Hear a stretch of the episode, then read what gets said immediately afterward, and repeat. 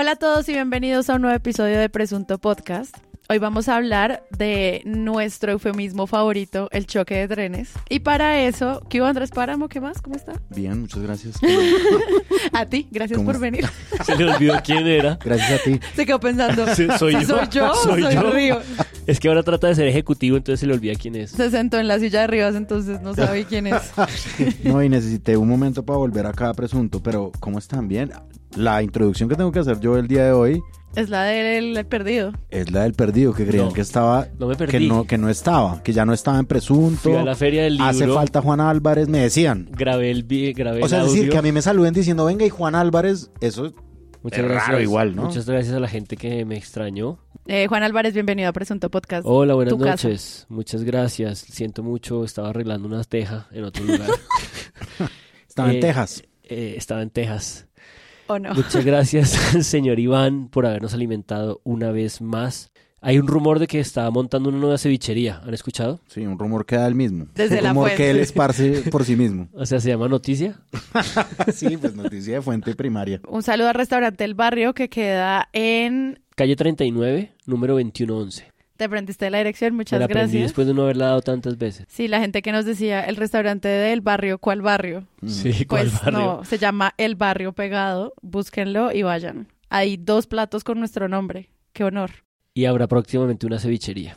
Seguimos con nuestra con nuestra promoción de aliados. Recuerden que pueden Ujú. comprar Polarización, nuestra cerveza maravillosa, una lager increíble. Si quieren escuchar la historia de cómo se hizo esta cerveza, muy pronto disponible para los Patreons en nuestros nuevos episodios secretos. Eh, saludos a Daniela Villamizar de Diosa Cervecería que creó Polarización. También pueden ir por ella, que está ya, está que se acaba la primera tanda, así que vayan por ella ya.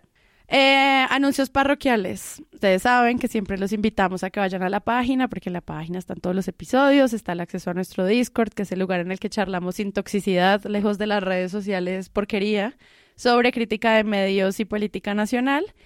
Eh, pero también los invitamos durante estos años a Patreon, que es nuestra plataforma de mecenazgo. Eh, Patreon es un lugar que gestiona membresías en muchos niveles y que ayuda a que proyectos creativos se mantengan independientes y sostenibles en el tiempo. Hasta ahora hemos tenido muchas personas que han pasado por allí, más de, no sé, 500 personas o 600 personas nos han donado en estos años, un número que va fluctuando, hemos conocido amigos que además no solo nos ayudan, sino que también hacen fact-checking con nosotros, nos acompañan a eventos, estuvieron con nosotros en las elecciones y se crea una comunidad muy sólida que hace que nosotros que trabajamos voluntariamente en esto queramos seguir, porque hay gente que cree que vale la pena financiar periodismo independiente. Entonces decidimos mejorarlo para todos ustedes en varias cosas. Los invito de nuevo a que vayan y lo lean, a ver ustedes qué más les gusta, pero aprovecho y les doy un resumen acá. Uno, tenemos coordinadora de Patreon, o sea, alguien que va a entrar a nuestro equipo espectacular, apoyarnos a gestionar todas las ideas para que de verdad ocurra.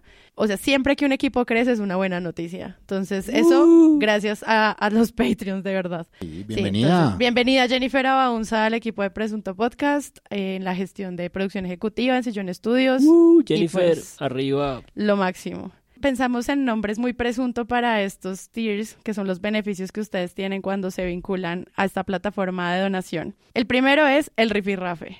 Claro. Si usted quiere estar en el Rifirrafe, pues tiene acceso al Discord, pero además tiene acceso a los canales exclusivos de los Patreons en el Discord y un boletín semanal con todas las notas del episodio, pero no solamente los links que ya están en los episodios, sino también que aprendimos de estas notas para que luego sirvan de consulta como en este grandioso archivo. Que salen un poco de las notas mismas que nosotros hacemos internamente para ubicarnos. Exactamente, pero no solo los links, sino, Ujú, bueno, ujú. que aprendimos de esto.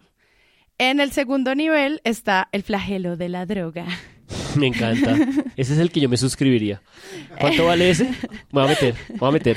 En el flagelo de la droga, ustedes reciben los mismos beneficios del rifirrafe, pero además van a recibir un post semanal que se llama De esto sí vamos a hablar hoy, en el que ustedes pueden acceder a un correo semanal sobre el titulastre de la semana o un análisis de la semana, algo corto de los miembros de Presunto exclusivo para ustedes, de temas que no van a entrar en los episodios, pero que creemos que no pueden quedarse sin ser analizados. Que ya Lo- se habló de uno esta semana, ¿o no? Lo que enunciamos, no desarrollamos, aquí vamos a desarrollar. Santi desarrolló La el primer próxima flagelo semana de tú la desayunas droga. rayos el próximo. Uy, ya le quedó, listo, sigue Así, parado. así nada. Puedo, puedo. Entonces ustedes entran Prepárense. ahí para ver qué, qué vamos a decir durante estos casi que los fines de semana, lo cual, ¿Eso es por audio o por escrito? De todas las maneras, paramos, si quieres hacer un dibujo, vale. Uy, artístico. paramos, paramos artista. Se cotizan a la alta. Muy bien. Una composición. En el flagelo de la droga, muchas veces nos han pedido, ay, ¿por qué no salen más seguido? Bueno, esta es la oportunidad de que salgamos más seguido. Después tenemos el preciado líquido, Claro. nuestro hermoso termo también famoso en ventas. Lo perdí en el aeropuerto. No. Sí, pero es otro problema. Bueno, después hablamos de la mercancía. en el preciado líquido, además, van a acceder a los episodios secretos. Ah, ok. Una vez al mes vamos a lanzar exclusivamente en Patreon un episodio corto y secreto. Eso sí, es full podcast, full editado, full precioso, como ustedes están acostumbrados. ¿Esos son los que a veces hacemos que no sacamos porque es como mucha candela o son nuevos? Sí, en episodios secretos hay desde entrevistas a periodistas, reflexiones nuestras, ensayos, entrevistas a todo lo que queramos va secreto y lo pueden escuchar desde que estén en Preciado Líquido. Y Y- cerramos con el más alto que es el polémico empresario, obviamente. Y en el polémico empresario van a tener presuntos encuentros y es que con cierta regularidad se pueden encontrar con nosotros para discutir un tema. Ya ocurrió el primer encuentro de polémico empresario en el que charlamos exclusivamente sobre el tema que va a salir hoy. Mucho del material que se va a hablar hoy lo hablamos con los Patreons antes, Chévere. entonces si usted quiere como participar directamente en la creación de los episodios de Presunto, bienvenido a Polémico Empresario. Tremendo. Nosotros, Eh, este anuncio es largo, pero es porque pasa una vez en la vida. Así Sí. que vayan, revisen cuál les gusta. Si alguno les gusta, pero ustedes no lo pueden pagar o no quieren, pues aprovechamos este momento para que le compartan a otros y los inviten a unirse. Hablemos de lo que no vamos a hablar y lo relacionamos un poco con el tema de la economía para seguir convenciendo a nuestros oyentes. ¿De qué no vas a hablar hoy, Páramo? Hoy sí voy a hablar mucho de Vicky Dávila, pero no voy a hablar de un pedazo de las grandiosas aportes que nos da Vicky Dávila todos los días, o Clicky Dávila como le dice Rivas, o Tricky Dávila como le dice Juan Álvarez, que son apodos que me fascinan, por cierto. Sí, sí. Vamos Sí, sí, creciendo. sí. Vicky Dávila eh, hizo un tuit en el que hablaba de un croissant que compró en tostado y que costaba 5.500 pesos.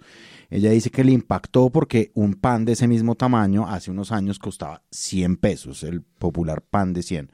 Hace unos años, sí, Vicky, todo bien. La época de Gaitán. Y el pan de 100 es como un casi que un dicho, pero no, no, no se volvió a ver esa especie hace mucho tiempo. Pero bueno, Vicky dice una cosa que es cierta: alguien que gane un salario mínimo sencillamente no lo puede comprar, es un lujo. Eso es verdad. Lo que es sorprendente de Vicky Dávila hablando de precios de las cosas es que ahora sí le importan los precios de las cosas. Porque por Vicky Dávila y su entrevista con el ministro de Hacienda del gobierno de Iván Duque, en el que él no sabía cuánto costaba una canasta de huevos, ahí parecía que no le preocupaban tanto los precios de las cosas. El tuit de Vicky Dávila se vuelve una nota, por supuesto, porque en semana son expertos en hacer salchichas. Esto fue una nota que me mandó un oyente nuestro eh, muy fiel que se llama Santiago Ayerbe. Semana hablando de Vicky, ¿no? Obviamente, pancito a 5.500, la tormenta que desató un comentario de Vicky Dávila sobre los precios del pan en tostado. Y bueno, es- Tormenta. Claro, porque todo lo de semana ahora es impresionante. Vamos a entrar en materia de lo que es impresionante eh, en el episodio. Y hay una tuitera que se llama Lalis, yo le digo tuitera, pero en realidad ella habla en su video en calidad de activista política, creadora de contenido para YouTube y tiene 300 mil seguidores en el que critica a Vicky Dávila porque no tiene un contexto de lo que sucede en el país realmente y nunca ha ido a una panadería de barrio. Y Vicky Ávila le responde a ella que ella debe ser ex- experta en panes, porque ese es el nivel del debate periodístico el día de hoy de Vicky Dávila. A mí me encanta que en Pluralidad Z, que es un medio digital, hablan de una noticia de este tipo que desata la tormenta Vicky, que dice, un caleño compró un pan de 700 pesos, pero Vicky Dávila lo pagó en 5.500. Entonces, básicamente es como Vicky te tumbaron y se crea toda una historia en Twitter sobre cómo Vicky no sabe comprar pan en Sí, Colombia. esto es un material periodístico infinito, al parecer. Sí, el meme es infinito, la verdad. Y pues Tostado recibe publicidad gratis de las cuentas más grandes que hay. Juan Álvarez, ¿de qué no vamos a hablar hoy? No vamos a hablar hoy de aquel contenido que justo produjo Santi Rivas para nuestros Patreons eh, con relación a una noticia que intentó construir la W a raíz de lo que viene siendo los preámbulos del viaje eh, de Francia Márquez a tres o cuatro países eh, del África, en la que más o menos nos decían cuánto iba a costar la gasolina, cuánto iba a costar eh, el viaje completo, eh, esta especie de performance de la vigilancia y del control, que no es otra cosa que un gesto profundo de racismo estructural.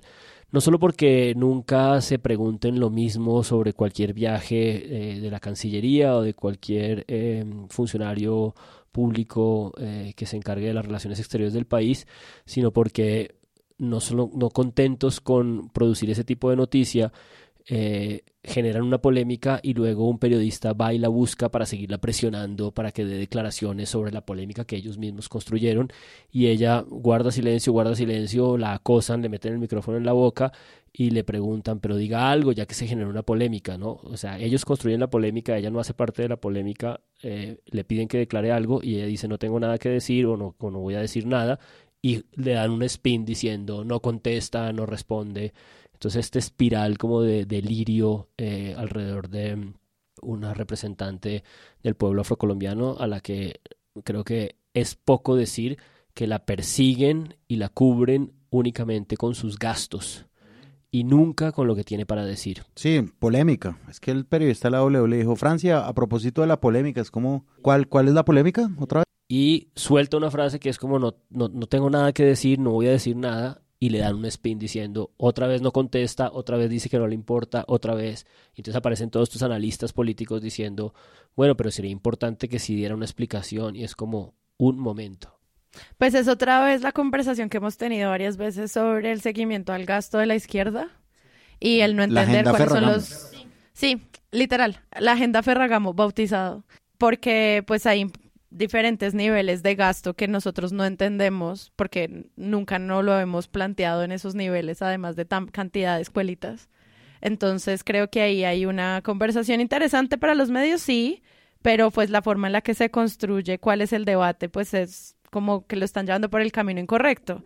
Que en este caso del cubrimiento periodístico diplomático, que lo hemos visto con otros periodistas, que me acuerdo una vez Tatiana Duque vino específicamente a hablar de qué se lleva a cabo en una gira presidencial y cómo se arma esta historia sobre, por ejemplo, los viajes de Iván Duque, pues se hablaba de a cuántos lugares está yendo, más no tanto cuánto costaba su viaje.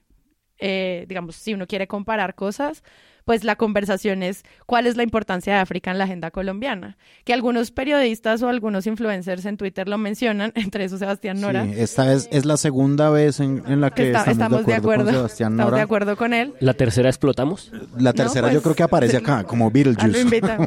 Nora, Nora. Nora, pum, aparece. Aparece, aparece. Esa es la pregunta. O sea, cuando hay problemas diplomáticos, es cuáles son las implicaciones del viaje, que a Petro sí le hacen ese seguimiento, ahorita que es viajero, pero pues a Francia no. Entonces, la idea es como, querido oyente, cuando uno ve estos análisis de periodismo relacionado a lo diplomático, pues lo que hay que ver es que se está acordando entre países. El resto, obviamente, pues son gajes que hay que pagar, porque esos son los gastos de tener representantes en el exterior. El país España, América, Colombia, amigos, le pide a una persona que escriba una nota sobre las razones de la visita a África, la escriben, Forbes saca una nota, France 24 saca una nota, y son notas llenas de contenido sobre las razones por las que América Latina tiene que tener una agenda bilateral con los países que escoja sobre África. Eso existe y existe en la prensa internacional.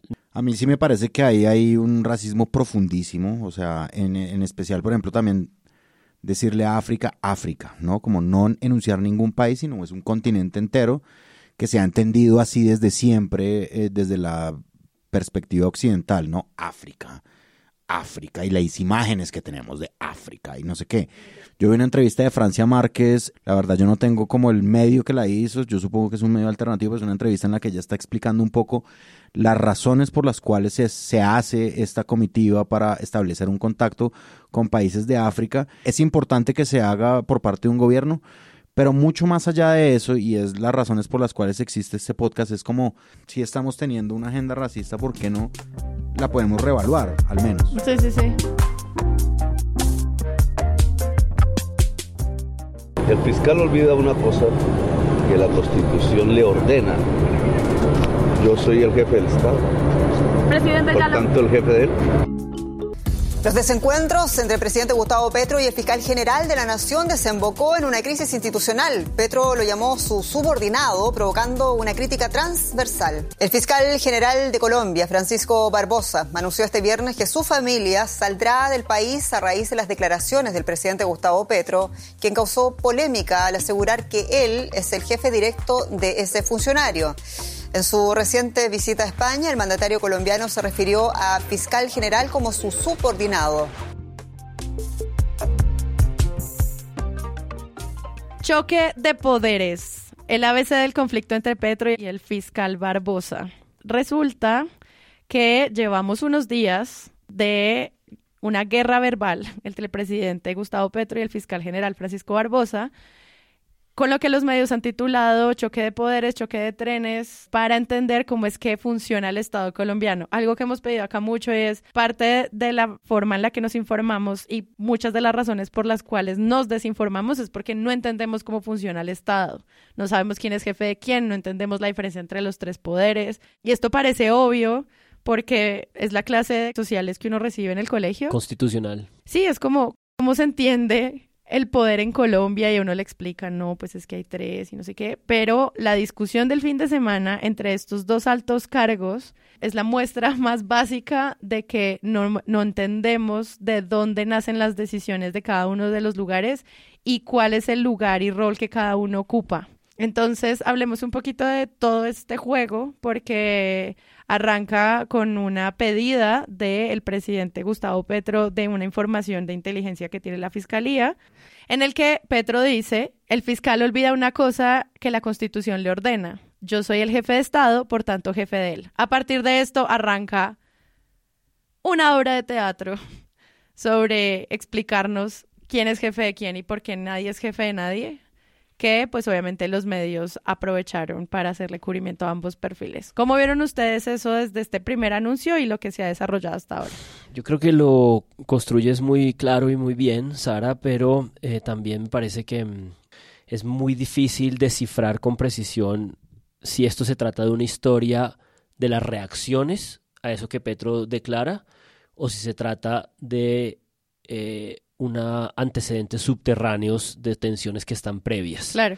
Eh, y creo que ambas cosas son ciertas. Es decir, creo que evidentemente hay un ejercicio de reacción y de respuesta que creo que está incendiado principalmente por el fiscal, pero también por los medios de comunicación, las entrevistas que dan Caracol en la W, que va como afinando lo que luego en la entrevista de Vicky es como un despliegue pleno, pero también hay antecedentes y creo que como nos vamos a concentrar en las reacciones porque es lo que más produjo eh, sentido, confusión y al mismo tiempo quizás algún grado de aprendizaje, eh, los antecedentes me parecen valiosísimos.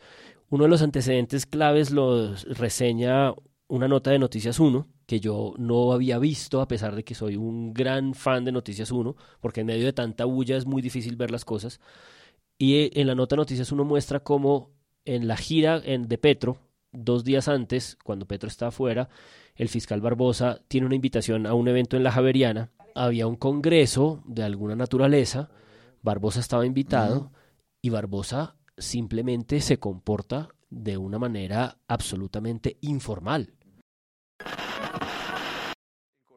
El tono de Barbosa, no obstante su condición de fiscal general, pareció salirse de la cortesía debida entre las instituciones del Estado cuando usó palabras que solo se emplean en el lenguaje coloquial. No nos crean tan pendejos a todos los colombianos, por Dios. Ante un escenario estudiantil medio sorprendido, el fiscal insistió, como lo ha hecho en varios escenarios dentro y fuera del país, en vincular a Petro y a su administración con el narcotráfico y los narcotraficantes pues entonces que vayan al Congreso y digan exactamente quiénes son los que están haciendo las normas jurídicas en este país, y los narcos o el Congreso de la República. Para saber, pues para saber para enterarnos todos cómo es la cosa. Insatisfecho con su alocución en el, recinto, Barbosa quiso reiterar sus acusaciones en contra del gobierno frente a los medios que lo esperaban afuera del recinto. Entonces ahora los pájaros tirándole a las escopetas, ahora la Fiscalía, que es la entidad que está empujando las investigaciones, que está sacando investigaciones, que está enfrentando estas investigaciones, se va a convertir en la defensora de los paramilitares. Y su insistencia pareció ofensiva. Excúsenme, ¿quién es el que está negociando con narcotraficantes y quién está negociando con paramilitares? Y terminó retador enfrentando al presidente delante de las cámaras para que quedara constancia de su mensaje. Que es que la Fiscalía tiene que empujar las investigaciones, él no es el fiscal general de la nación y nadie lo eligió para ser fiscal general de la nación. El fiscal general de la nación soy yo. Este antecedente puntual, que es el antecedente en el que algunas personas indican es lo que hace que Petro conteste al periodista, la pregunta del periodista, son horas antes en las que Barbosa, en la Universidad Javeriana, ante las tres o cuatro cosas que el gobierno está tratando de reformar en materia de justicia, en materia de política criminal, las cárceles, la negociación de paz, este hombre empieza a asociar al gobierno con ese tipo de cosas. Entonces, si tú estás tratando de hacer algún tipo de transformación sobre las cárceles, Barbosa dice, yo no soy el fiscal de la gente en la cárcel, este es el gobierno de la gente en la cárcel. Yo no soy el fiscal de narcotraficantes, este es el gobierno de narcotraficantes. Es un tono verdaderamente eh, maltratador. Y entonces Noticias uno trata un poco de construir la idea de que la respuesta de Petro es un antecedente a esto. La directora de Noticias 1 es Cecilia Orozco Tascón, aparte de ser eso, ella es columnista del espectador y aparte es entrevistadora de em, los domingos en el espectador. Ella tiene una entrevista maestra, digamos, de doble página en el espectador todos los domingos, pero aparte Cecilia Orozco es una persona que ha seguido y cubierto de una manera muy minuciosa a la rama judicial en Colombia desde hace muchísimo tiempo. Ella tiene un tweet que dice, lo menos que ha hecho Barbosa en el exterior es, es, que el gobierno quiere legalizar el narcotráfico. Y lo viene diciendo, y lo viene que, y lo viene diciendo desde hace meses. Exacto. Y a mí me parece que un poco una, una expresión que ha salido por parte de los medios, y me estoy refiriendo básicamente a todos, es la... Se que hacer una lista. es que yo, yo sí creo que todos los medios de Colombia, salvo, digamos, algunos, los medios más grandes, tienen una eh, fe y una creencia real, me parece a mí, en la estabilidad institucional. O sea, a los medios les interesa mucho la estabilidad institucional. A los directores de los medios también les interesa que la institucionalidad sea estable, que el país no se salga de control, etcétera. Pero me parece que en esta pelea de Barbosa Petro, no hemos hecho las críticas a Petro, por supuesto, Barbosa está desestabilizando el país, es decir, decir que el presidente quiere legalizar el narcotráfico en el exterior, en un foro de la Javeriana. Recurrentemente. ¿Qué es esto? ¿Y qué es esto además? ¿Ese es el rol de un fiscal en realidad? No, ese es un fiscal que está haciendo política. Y, eso, y esa desestabilización es una cosa que yo solamente puedo entender como una persona que se quiere ir pronto, que sabe que se va pronto. Y esa es una de las consecuencias. Pero para ir más lejos, yo sé que ya vamos a tratar las reacciones, insisto, esta es una historia o de entender los antecedentes, que creo que pasa en la nota de Noticias 1, pasa en los huevos revueltos de la silla vacía conducido por Daniel Pacheco, y la gran mayoría son reacciones. Pero si vamos a los antecedentes, creo que hay uno que me parece como definitivo tratar, y es que hace apenas un mes o un mes y medio, la Jurisdicción Especial de Paz, la JEP, la Justicia Transicional, un órgano que lleva tanto trabajo y esfuerzo por revelar una cantidad de verdades, por revelar una cantidad de información, por construir esta idea de que solamente puede haber paz si hay un ejercicio de verdad y, de reconocimiento de las víctimas y de que las víctimas puedan encontrar algún consuelo en lo que ya nadie les va a reparar. En fin, todo esto que es la justicia transicional demandó a la Fiscalía General de la Nación, por lo que encontraron después de un examen muy minucioso y cuidadoso con abogados forenses internacionales, comprendieron fue un ocultamiento de información. Entonces, la idea de que la Fiscalía le oculta información o se la entrega tarde o se la entrega mm, de manera sinuosa, para citar una de mis palabras que ustedes los divierte, es una cosa que se está construyendo hace mucho tiempo. Es decir, la Fiscalía General de la Nación, en manos de esta era de ya casi ocho años de Néstor Humberto Martínez y Francisco Barbosa, es una fiscalía que muchas instancias institucionales del país, y se ha reportado en muchos medios, entiende les han guardado información. Y hay un documento de la Comisión de la Verdad que se llama Los obstáculos para la continuidad de los procesos de paz en Colombia. Ese es el documento, lo vamos a poner en las notas del episodio, que antecede esa demanda de la JEP a la Fiscalía por el caso de Santrich, pero no solo por el caso de Santrich. Hay instancias de la institucionalidad colombiana que entendieron que en el caso de Santrich hubo un ejercicio de manipulación de parte de entidades, de oficinas de la Fiscalía por ocultar información. Entonces, cuando Petro le pide información al fiscal y el fiscal reacciona de esta manera, yo creo que sí está en juego la idea de que la Fiscalía lleva mucho, mucho tiempo, muchos años ya, gestionando un ocultamiento, una entrega, un juego con la, con la información que es muy, muy delicado y que es un poco lo que hizo que la cabeza de la presidencia perdiera los estribos, perdiera la cabeza y cometiera un error.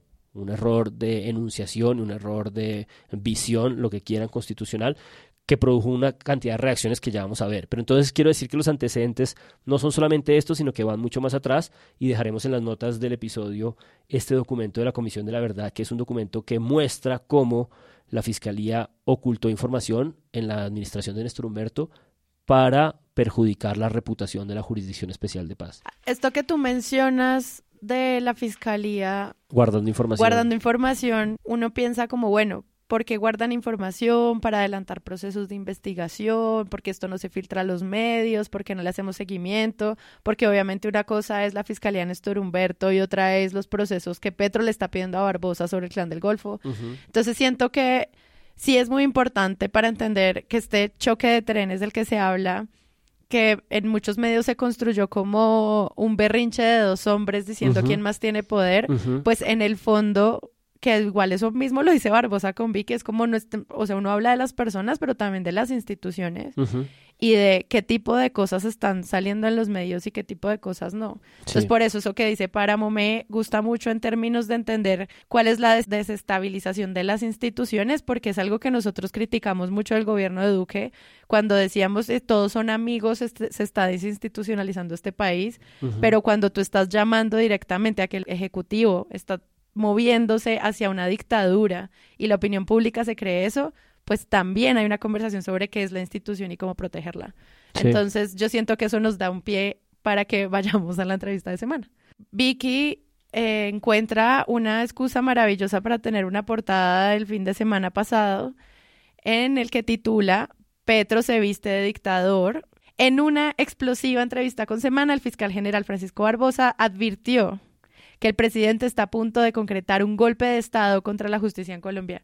Todo lo que aparece en esta portada es muy grave y yo creo que si yo solo me informara en semana tendría mucho susto. Solo viendo la portada y pensando que tenemos un presidente que nos va a llevar a un golpe de Estado. Titula también en su medio digital el fiscal Francisco Barbosa para en seco al presidente y lo reta a que lo destituya. O sea, pasan muchas cosas. Estamos solamente hablando de los dos títulos. Llevamos muchos episodios elaborando esto va a pasar, pasó. Todos los domingos de mi vida visito una tienda para comprar alguna cosa en la tienda y en la tienda venden pues la revista Semana en la que yo miro la portada. A ver, cuando yo vi esto sí me pareció ya un fondo muy impresionante, el fondo al que nunca llega Semana que siempre hemos dicho semana aprende a hacer nuevas cosas para llegar a un propio fondo. Titular una cosa como Petro se viste dictador y anunciar un golpe de Estado de una manera subrepticia me parece gravísimo, digamos, como que si han sabido tocar un nuevo fondo, es decir, ellos saben y entienden cuál es el significado que tiene el hecho de que en una portada de una revista que circula nacionalmente, en alguna tienda, diga esto. Es decir, ellos saben qué juego es el que están jugando. Ellos no son desconocedores del peligro que supone esto para la estabilidad institucional. De todas formas, no les importa. Porque como yo decía antes, la mayoría de los medios quieren que haya estabilidad institucional. Estoy casi seguro de eso desde su forma, desde su ideología. En esta no la quieren. O sea, tú ves en portafolio un balance. Sí, exacto. Que pues coteja como ambos poderes y trata de explicarte. Ves en el tiempo lo mismo. Sí, a muchos editores y directores de medios yo veo que ellos quieren que al país le vaya bien de alguna manera. Contrastándolo con la preocupación del editorial del espectador en, en el que dicen como, por favor no juguemos con esto. Sí, o sea, a los dos les llama la atención. En semana, por ejemplo, dice para en seco al presidente porque pone en riesgo la independencia judicial ok, una cosa que a Semana le importaba un culo cuando el mejor amigo era el presidente. Sí, y... porque es que la democracia no es que las cosas funcionen armoniosamente solamente. Sí, es decir, la democracia tiene que ser también un juego de contrapesos y de contrapoder. ¿Sí? que en este caso, en la pelea de fiscal contra Petro, pues evidentemente no lo es. Es básicamente lo que hemos dicho, una novela. Pero cuando el mejor amigo, porque es que es el mejor amigo, hay un perfil que hacen de Iván Duque en la silla vacía, pero una de las fuentes de ese perfil de la silla vacía era Francisco Barbosa, el mejor amigo de Iván Duque, egresado de la misma universidad. Y entonces ahí sí no importa que el mejor amigo del presidente sea el fiscal, ahí no importa, porque es que la constitución de verdad aplica en unos momentos y en otros no, en unos momentos es súper preocupante. Uy, nuestra constitución, nuestra constitución sagrada. En otros momentos no lo es tanto. Cuando, por ejemplo, Francisco Barbosa, que en eso sí Petro tiene toda la razón, le debe rendir cuentas a él cuando se las pide por asuntos de orden público, por mandato de la Constitución. Eso es una cosa que ratifica Rodrigo Prim en una entrevista en El Espectador. Sí, el presidente sí le puede pedir en temas de orden público explicaciones al fiscal sobre cosas. Si el fiscal Barbosa las incumple, ahí no es, no es importante la Constitución. Pero cuando este señor se sienta en el poder y entonces dice las cosas que dice que también es un error que él comete. Obviamente, Petro no es el jefe del fiscal eh, y no tiene por qué entenderlo así, pero ahí sí es un. La ecuanimidad no existe en ese momento. Y pues, no, dictador. Eso es lo que se les ocurre, dictador. Uno de los artículos de los que hablas se llama Barbosa, un fiscal sin experiencia ni posiciones fuertes, escrito por Juanita León y en su época por Juan Esteban Lewin en 2020 en el que explican que con la elección de la Corte Suprema de Justicia de Francisco Barbosa llega uno de los cargos más poderosos, un amigo íntimo del presidente, y hacen el perfil de él. Les dejamos las notas para que lo lean, pero ustedes se acuerdan de eso. Lo hablamos y lo mencionamos, pero ahí el, que tú mencionas es uno de estos miles de artículos que la silla hizo de eso y pues que eran nuestras primeras preguntas sobre, bueno, y el contrapeso que en la fiscalía. Por eso una de las reacciones como importantes que yo creo que desató otra ala de esta comprensión de las cosas fue la columna de Coronel en la que le dice, no, papito, Barbosa, un momento, no, no vengas aquí a performear de estadista eh, y de eh, reclamador de la independencia cuando el prontuario que traes encima es otra cosa. Pero sobre la semana y para no perder el hilo, es que siento que a pesar de que pues, Semana definitivamente se lanza a capitalizar, digamos, este escándalo en favor de los intereses de la derecha y de la derecha corporativa, que es la que se ha favorecido en los últimos 10 o 12 años eh, de control de la fiscalía, y esto es una gran discusión que creo que eh, no he visto todavía en ninguna columna de opinión, aunque siento que viene, y es que siempre hemos dicho que este es un país presidencialista, yo creo que este es un país fiscalista. También, porque creo que no hay una entidad más poderosa en el país que la Fiscalía General de la Nación. No hay eso. Y yo creo que por eso es que algunos periodistas insisten en cubrir esa fuente tanto. Y, y, no solo la cubren e insisten en cubrirla, sino que son muy delicados en cómo la cubren porque no la quieren romper nunca. Con un presidente rompes, con la entraña de la fiscalía no rompes. Prueba de ello es que ya vamos en tres presidentes, Juan Manuel Santos, Iván Duque, Gustavo Petro, y la línea ideológica de cooptación de la fiscalía es la misma. Es decir, la fiscalía sí es una cosa que se reelige, sí es una cosa que permanece en el poder y creo que detrás de este conflicto está el hecho de que se presenta una terna para fiscal dentro de unos meses y a partir de febrero, enero, febrero del próximo año hay un nuevo fiscal y creo que eso es lo que realmente está en el fondo dentro, dentro de más interés de todos. Pero lo que quería decir frente a Semana es que está esta idea de que Semana, me parece, está recogiendo, a diferencia de, de otros escenarios en los que ella dispara la, la disputa, la está recogiendo. Y segundo, creo que se equivocan en el titular, porque Petro se viste de dictador no es lo peor que este hijo de dice lo, lo, lo más delicado. La censura fue en postproducción. Sí.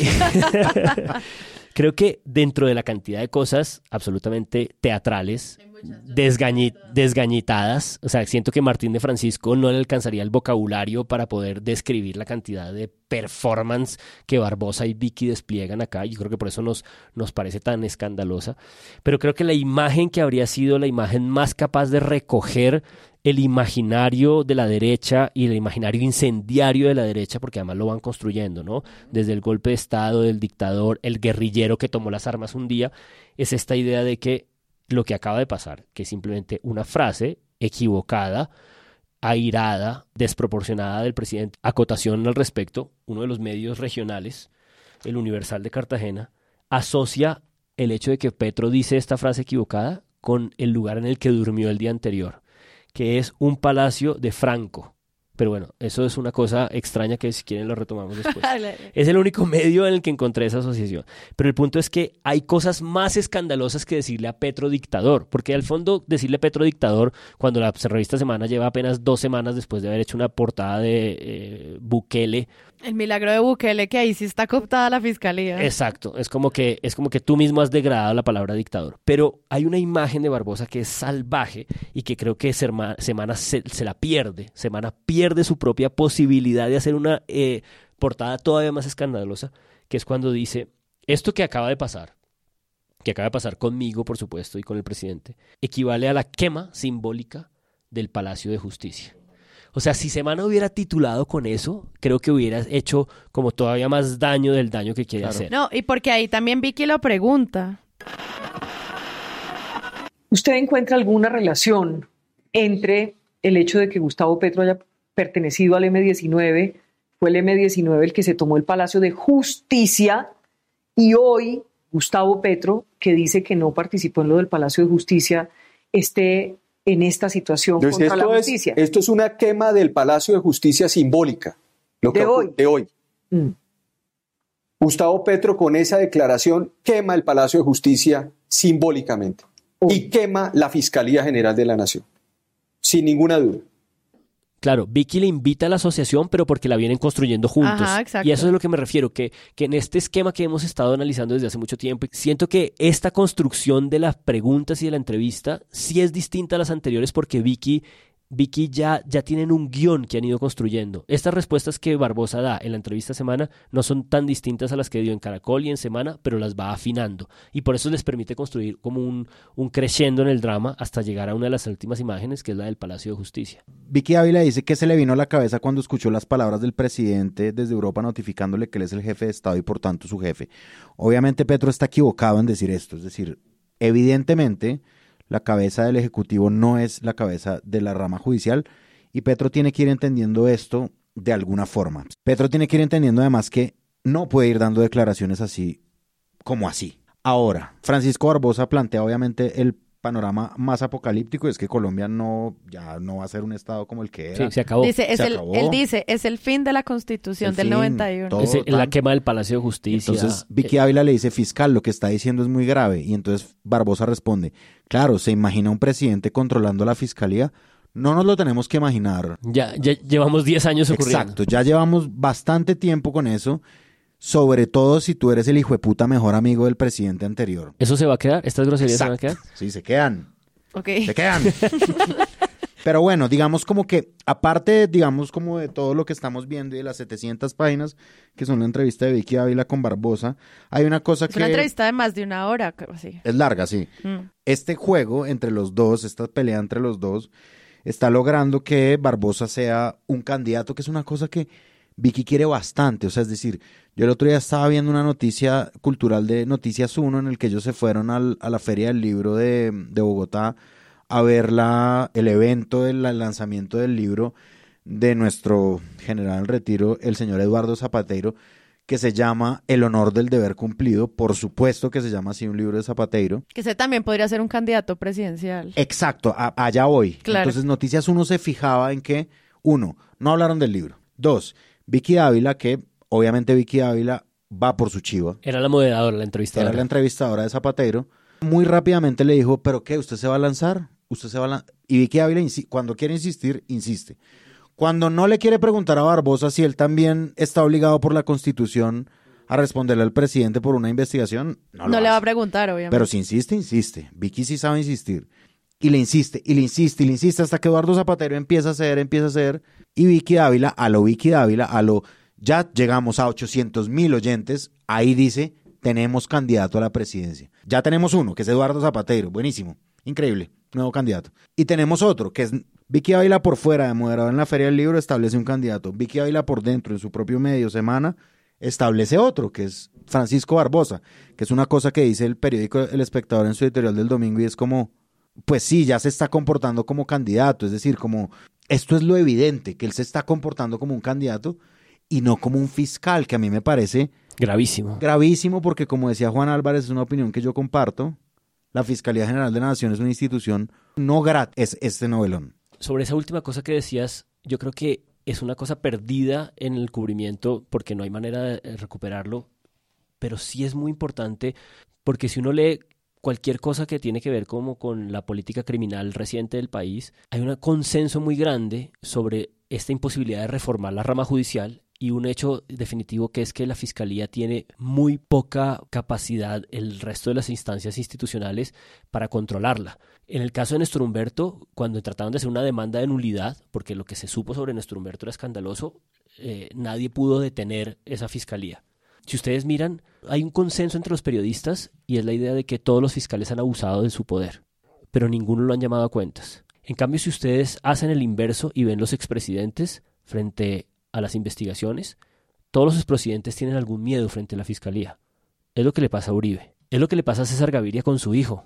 Es lo que le pasaría a Duque con su madre, que es lo que está en la columna de Coronel sobre el tráfico de influencias de la mamá de Duque. Es decir, la fiscalía acumula un poder. Que es también lo que reflexionan en Huevos Revueltos con Política sobre el hijo de Petro. Exacto. Exacto, sí. Hay intereses más grandes. Sí hay una manera de pensar que en esta estructuración del Estado la fiscalía es una cosa muy poco controlada. Es una, es una instancia que se supone que los fiscales, que son 5.000, que son independientes, tienen una serie de vigilancias, procedimientos, vale, todo eso es cierto. Pero el fiscal general de la nación, hay un consenso gigantesco, han abusado de su poder, todos. Y esto es una discusión que yo he conversado con decenas de periodistas y todos les confirmaría. Frente a ese abuso de los fiscales, creo que hay un control político de los expresidentes mucho más alto. Es decir, la presidencia, a pesar de que digamos que este es un país presidencialista, sí es una cosa que tiene consecuencias. Iván Duque, no sé qué tanto poder ir a tener o no. Samper no puede levantar la mano sin que lo acusen de narcotraficante. Pastrana es un tipo desacreditado. Uribe es un tipo que está en cientos de problemas en la ley. En cambio, los fiscales son impolutos. No tienen problemas, excepto Néstor Humberto, porque lo está investigando el FBI. Según Guillén y según otras fuentes. Entonces, lo que quiero decir es que esta discusión que plantea sobre el poder de la fiscalía no es, no es poca. No es poca. Es decir, este sí es, este sí es el choque. Si vemos al final de cuentas ¿Qué sabemos sobre la subordinación del ejército y de la policía al presidente? Puede que haya por ahí cosas sueltas y tal, pero no hay una confrontación de esta naturaleza. Y es porque en la arquitectura institucional la Fiscalía no tiene mayor control. El, el, fiscal general de la nación no hay quien lo controle realmente. Sí, es interesante lo que dice Juan Álvarez porque además en la W, cuando empezó este, esta discusión entre el presidente y el fiscal, a Julio Sánchez Cristo le dio por llamar a todos los fiscales. Yo también pensé en lo mismo un poco, como, hijo de pucha, este montón de gente tan poderosa que ha existido, ¿no? Como en el sentido de la real respuesta de lo que estaba pasando, es decir, la equivocación de la constitución que tanto defiende Gustavo Petro de ser Em, un proceso de la, de la constituyente del 91 en la que él participó. Es un desconocimiento de la constitución lo que él dice que él es el jefe del fiscal, pero viendo yo también, porque es que la duda es constitucional.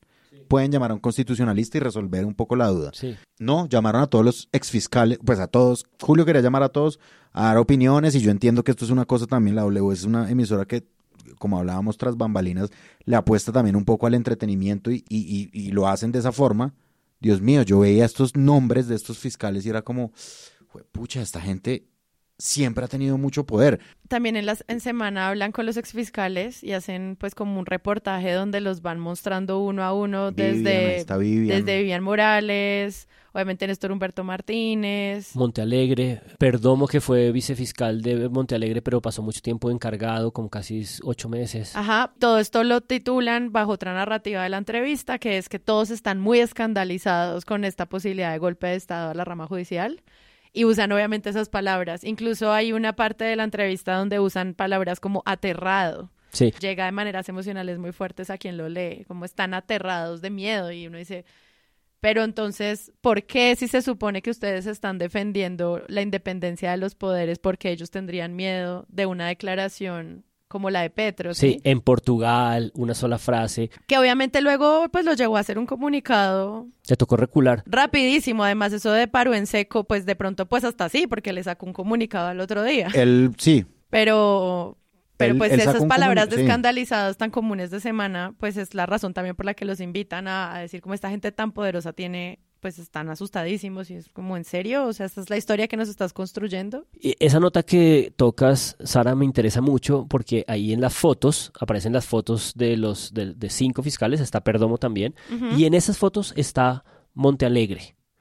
Y Monte Alegre no está en la misma línea, porque Monte Alegre es un fiscal que trae una narrativa muy, muy diferente a esta fiscalía de los últimos 10 años de derecha.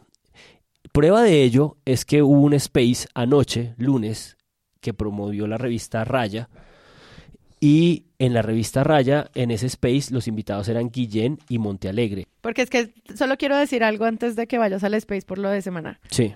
Eh, dice Semana, frente a lo de Montealegre, lo que acabas de decir, contrario a cualquier pronóstico judicial, que la pregunta es más constitucional, pero obvio, ante las posiciones políticas, el ex fiscal Eduardo Montealegre está de acuerdo con el presidente Petro. Pero, pero Montealegre sí tiene una posición política, los otros no. Exacto. O sea, resulta que Néstor Humberto Martínez no tiene una posición política, pero Montealegre sí. Aquí entonces, ¿para qué estás citando esto? ¿Cuál es la postura con la que estás creando este escándalo? Eso que dice Sara del escándalo me interesa mucho porque esta sí que es una historia como de actos dramáticos. En ese space de la revista Raya, de este periodista Bolaño, eh, que viene eh, de Escuela del Espectador y que es un periodista de investigación, la revista Raya ha sacado eh, cosas importantes recientemente. Hacen un space, invitan a Monte Alegre, invitan a Guillén.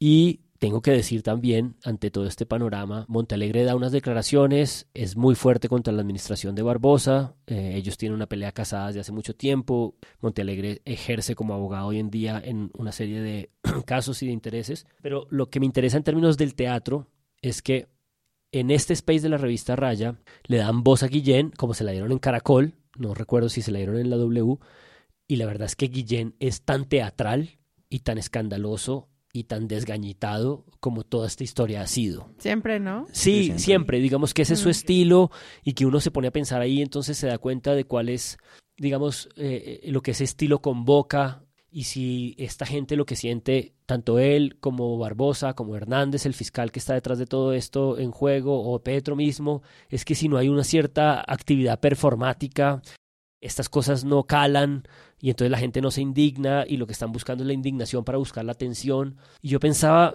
escuchándolo, que es una cosa un poco desproporcionada, por más que Guillén tenga fuentes de información e investigaciones valiosas, es que si empieza, yo siento que con este tipo de eventos sí empieza a haber como un quemarse de esa performatividad y me pregunto también, no sé, si este sea como el escenario que el centro estaba esperando, ¿no? Que el centro sea el que muestre Miren, miren cómo esto se contamina de una performatividad y de un teatro a tal grado, ¿no? Este, esta disputa de egos, disputa de machos, este exacerbación, que si, sea, que si acaso sea como el, el, escenario en el que se está abriendo en este entramado político una oportunidad para el centro que ha reivindicado la moderación. Porque en el fondo, cuando salieron las columnas de los constitucionalistas, Uprinmi, cuando salió la columna, la columna de Riveros, cuando salió la columna de María Jimena Duzán, que siento que es el escenario que trajo la moderación. Ana Bejarano. Ana Bejarano, los columnistas trajeron esta moderación que dijeron, a ver, paren un momento, porque no saben lo que están incendiando, eh, si acaso es el, el, ánimo y el espíritu de lo que justamente el centro ha estado tanto tiempo tratando de reivindicar y nadie le ha prestado cuidado y es hay cosas que no se pueden incendiar porque después no se apagan. Claro, y que ahí se pierde una gran oportunidad, que era lo que decía para ahorita sobre la importancia de la investigación que no se está haciendo del clan del Golfo. Ese es el centro de la historia pero está olvidado porque las frases de Barbosa están diciendo que esta declaración de Petro desde Portugal le pone una lápida y que su familia ahora está en riesgo. En ese camino también Vicky le está haciendo seguimiento a la ley de sometimiento desde que se habla de paz total y hay un momento en el que eh, Francisco Barbosa básicamente le dice pues dígale que me destituya. Y el momento que me destituye, ese podría ser el golpe de Estado que titularon en la portada. Entonces no es como Petro anuncia un golpe de Estado, no si llega a meterse con él. Es una especulación de Barbosa. Es una especulación y sin embargo, de Barbosa. La titulan. Exacto. Eh, pues empieza esta historia y hace un montón de aproximaciones como en el discurso del que hablaban como de campaña, en el que es... Vicky le hace una pregunta de este nivel. El que lo entendió, lo entendió. Sí. Gran pregunta. Y Barbosa le responde, el que lo entendió, lo entendió. Creo que todos los colombianos lo entendieron, todos, porque hizo una encuesta. o sea, Barbosa, cifras y conceptos. y, luego le dice, le digo a la ciudadanía, o sea, yo en campaña le digo a la ciudadanía dos puntos. Ahora sí, preocúpense porque se les van a meter a la casa. Aquí lo que ocurre es que hay un elemento que distorsionó la capacidad de comprensión del sistema constitucional colombiano con lo que dijo Gustavo Petro. Él podrá, como dice la gente, tratar de dorar la píldora todo el tiempo, tratando de explicar lo inexplicable. Pero el que entendió, entendió. Ah, no, eso lo dijo, eso lo dijo además un exministro de él. El que entendió, entendió. Y creo que todos los colombianos, por lo menos, entendieron. Yo le digo a la ciudadanía, preocúpese. Ahora sí preocúpese. Preocúpese porque se le van a meter a la casa. Preocúpese porque van a soltar la gente a las cárceles. Yo, yo creo que eso que estás señalando es como el, el, epítome, el epítome manipulador, descarado, cínico, desgañitado. O sea, esto es una performatividad, pues que es de un descaro delirante. Pero creo que creo que la historia que nos interesa a todos, y es un poco el espíritu del enfoque de, los huevos revueltos de la silla vacía, y es un poco en el fondo el enfoque de esta mañana en Caracol Radio, su analista jurídico, cuando trata de ver las consecuencias de esto en el caso de Nicolás Petro, eh, es en el fondo lo que está en, en, en, el espíritu de la columna de Ana Bejarano cuando le dice a Petro, estás eh, volviendo molinos de viento, eh, enemigos reales, los estás constituyendo, los estás conformando. Creo que en el fondo lo, que interesa de esta, de esta performatividad y de este teatro es su capacidad de estarnos diciendo cosas que no son fáciles de descifrar sobre realidades de trastienda. Una, eh, el hecho de que el hijo de Nicolás de Petro reacciona hábilmente, dicen en los, en los huevos, en la ciudad vacía, en Caracol también lo citan, recusando al fiscal y encontrando una vía jurídica. Es decir, este rifirrafe, yo estoy seguro, la derecha inmediatamente, Gitis, construye una teoría conspiratoria inmediata y es este rifirrafe se lo inventó Petro para sacar a su hijo del problema en la fiscalía. Y es como, bueno, vale, teoría conspiratoria. Pues no tiene fundamento porque es otro fiscal, que es de lo que hablan en, la, en Huevos claro, Revueltos. Claro, pero, la, pero, la, pero Caracol Radio lo compra inmediatamente y, y, y tratan de, de, elaborar como lo que podría pasar, el análisis de lo que vendría el fiscal ad hoc. Vale, eh, una de las, una de las cosas eh, escondidas. En los huevos revueltos eh, terminan enfatizando mucho sobre el caso de Alex Bernot, de Montes, terminan tratando de inventarse una noción de petruribismo, como de que detrás de este rifirrafe hay como una incomodidad frente a la fiscalía como equivalente entre la izquierda y la derecha. No, pero no lo pases tan rápido. Es que el concepto petruribismo... Te encantó, ¿no? Sí, pues a mí, obviamente me, encantó, o sea, pero ahora es el petruribismo, o sea, qué niveles de interpretación estamos llegando para juntar esos dos apellidos como si estu pues como si esta alianza tuviera justificación Sí. en torno a la imagen de Daniel Hernández, que es pues es un fiscal muy polémico, pero pero pues no justifica que ahora haya una corriente de petruribista. A mí me parece que eso es, es muy además chistoso, como, es, es muy como- chistoso. como, eso- ¿qué es, es- esta mezcla? me parece que es además una equivalencia muy fácil, ¿no? Como, es decir, como no, no, no, no- Sí. como que surge de, de repente en la mente de algunas personas como ah, bueno, listo, ya los podemos hacer equivalentes a los dos, a Petro y a Uribe. ¿Qué es lo que el centro ha soñado con hacer? Sí, ah, que lo ha dicho, Ah. digamos, como que Claro, es la campaña. Pero los extremos se tocan, pero yo no estoy en, el- en los extremos. Eh, es algo que eh, en la misma entrevista que le da Uprimnia a Cecilia Orozco, pues él sale con hechos, es decir, como, como él sale a decir cosas.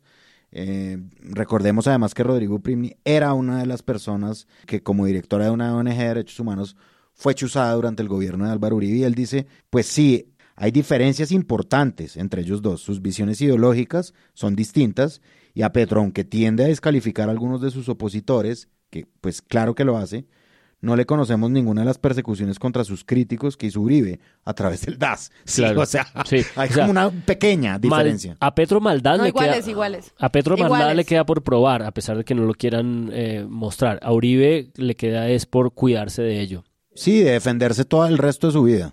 Sí, la idea de que, de que detrás de todo esto está una polémica alrededor del fiscal Hernández tiene sentido en la medida en que es la noticia que desata la petición de Petro de información eh, publicada en la nueva prensa de Guillén sobre este caso antiguo del clan del Golfo eh, y que la fiscalía hizo caso omiso, pero la fiscalía realmente es una entidad que vive también desbordada al mismo tiempo, a pesar de que tiene mucho poder y tiene un acervo de amenaza muy grande. Pero todo este delirio que conecta a Alex Bernod y conecta muchas cosas. Yo creo que sí me interesa mucho esta lectura de la trastienda, de lo que está detrás de este juego, y creo que la puntada que menos, menos veo inmediata y que yo creo que sí va a ir calando, porque en el fondo esta trayectoria de esta disputa va calando meses adelante a un problema crucial y es que institucionalmente el, el presidente propone una terna y la Corte Suprema de Justicia elige dentro de esa terna. Y eso quiere decir que en el 2024 habrá un nuevo fiscal y mucha gente, eh, probablemente el centro, para empezar político, no quiere que ocurra lo que hemos probado que ha ocurrido en los últimos que sean personas demasiado cercanas. No, pues la Constitución es importantísima, Juan, la Claro, ahí sí, ahí sí la democracia y sí, la, eso es lo que a mí me molesta en realidad que el rasero sea distinto. Sí, en pero unos casos y en otros. Pero en esa discusión, en esa discusión aparece futurología de fiscales. No, pero, pero yo creo que, o sea, es como lo que está, lo que está en, lo que está, digamos, eh, eh, en el subsuelo y lo que está un poco en, en, la conversación, y es que en el caso del encuentro, o de una de las preguntas que nadie ha podido contestar de por qué Petro se ha acercado a Uribe y Uribe se ha acercado a Petro y por qué están relativamente, porque Petro, digamos, desactivó, que es la gran tragedia de la oposición y es que no han podido salir la cabeza a pesar de que el grupo Prisa haya hecho un esfuerzo tan grande por sacar a Germán Vargas Lleras adelante, eh, no ha podido salir una cabeza tan visible de la oposición y la oposición la está gestionando la propia operación mediática porque Uribe se recogió y Uribe se recogió porque está en un diálogo privado con Petro y la persona que ha gestionado ese diálogo privado es Héctor Carvajal, que es un abogado y que en muchos lugares se rumora va a, ser en la, va a estar en la terna de fiscal y quieren que sea un fiscal que concilia estas dos partes, ¿no? Y, en el fondo ahí sí puede aparecer este gran argumento del centro sobre cómo, cómo una transformación más radical política eh, de estas prácticas eh, de conciliación o de cosas eh, la puede hacer una elección de fiscal que esté por fuera de esta, de esta lógica que siempre ha ocurrido. En el space de, la, de Raya, Guillén lo dice repetidas veces, dice a Petro le están tendiendo una trampa el señor Carvajal es una trampa del uribismo para poner fiscal, Petro no se ha dado cuenta, o sea, esto es una cosa que casi tiene que ver con una especie de discusión subterránea sobre la siguiente elección más importante en términos de poder del país, que es la del próximo fiscal general de la nación. Y Barbosa se está comportando como alguien que ya sabe que va a salir, sabe que no va a ser una fiscalía brillante porque ha sido un despropósito y está tratando de salir a los gritos, un poco en la escuela Néstor Humberto, que es un poco saliendo en, en, escenario de show. Todo esto ya es especulaciones mías, por supuesto. Yo creo que voy a cumplir mi sueño de comprar un corcho, imprimir fotos y crear como todas estas relaciones empiezan a crearse eh, y quienes desde su lugar de poder están trabajando desde su interés personal y cuándo por primera vez podríamos tener funcionarios que antepusieran el interés nacional, como dice Uprinmi para revista Portafolio. Entonces, ¿Barbosa ayudó al clan del Golfo alguna vez o solo era un incompetente? Está adelantando una investigación que tiene que mantenerse clandestina y por eso no se la puede pasar al presidente. El presidente, ¿por qué razones está pidiendo ciertas informaciones? Cuál es el lugar del ministro de Justicia en esta conversación, cómo se va a llevar a cabo todo el cubrimiento en relación a las reuniones de Petro con las Supremas Cortes. o sea, yo creo que todo esto también es muy delicioso para los periodistas políticos y creo que se divirtieron durante el fin de semana viendo todo esto que estaba pasando. ¿Quién va a quedar el próximo año? Yo soy Sara Trejos, muchas gracias. Muchas gracias Andrés Páramo. Y yo soy Andrés Páramo. Yo para despedirme solo quisiera decir que otra de las reacciones curiosas que todo esto causó es que muchos medios independientes que hacen sus investigaciones ahí un poco al, al margen, a contracorriente, como cuestión pública, aprovecharon el escenario para recuperar investigaciones tardías sobre la fiscalía. Y creo que hay una crucial de cuestión pública y es que cuestión pudo demostrar que en los procedimientos de la fiscalía desde el primer día para eh, procesar a los jóvenes manifestantes desde el 28 de abril, la Fiscalía utilizó las herramientas que había construido para eh, perseguir a las organizaciones criminales. Desde el primer día y muy temprano, eh, a una semana, habían capturado 200, 200 y pico de jóvenes de la primera línea y los empezaron a acusar de terrorismo y los empezaron a acusar de delitos inflados. Es una investigación de cuestión pública que está en sus redes sociales, que es del 2022, pero que tiene que ver con el hecho de que la Fiscalía sí ha actuado eh, en términos políticos, manejando y manipulando las capacidades que tiene para construir una agenda y un posicionamiento frente a las discusiones y democráticas. He ahí el poder que nosotros decimos que tiene, es decir, no es gratuito. He ahí el poder de un ente que puede meter a la cárcel a la gente. Y yo creo que ahí viene un poco también el, la raíz de la discusión. Es como eh, Petro haciendo un Petro discursivo, metiéndose en una rama del poder público que a él no le pertenece y la que no es jefe, y Barbosa siendo Barbosa. Es que Barbosa siendo Barbosa ha hecho unas barbaridades impresionantes. Eh, y ahí está un poco la raíz desde ahí del- de, la, de la disputa. No, y toda esa conversación de la primera línea es parte de esa conversación de a mí no me puede decir aquí un presidente con un decreto que es que yo tengo que liberar a gente. Ahí empezó.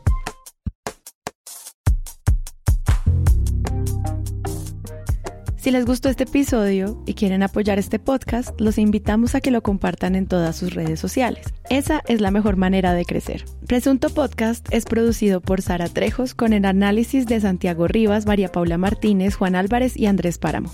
La postproducción la hacemos Rodrigo Rodríguez del Oro Podcast y yo. Nuestra asistente de producción es Paula Villán de Sillón Estudios. Les invitamos que visiten presuntopodcast.com donde pueden ser donantes y parte de la membresía de Presunto.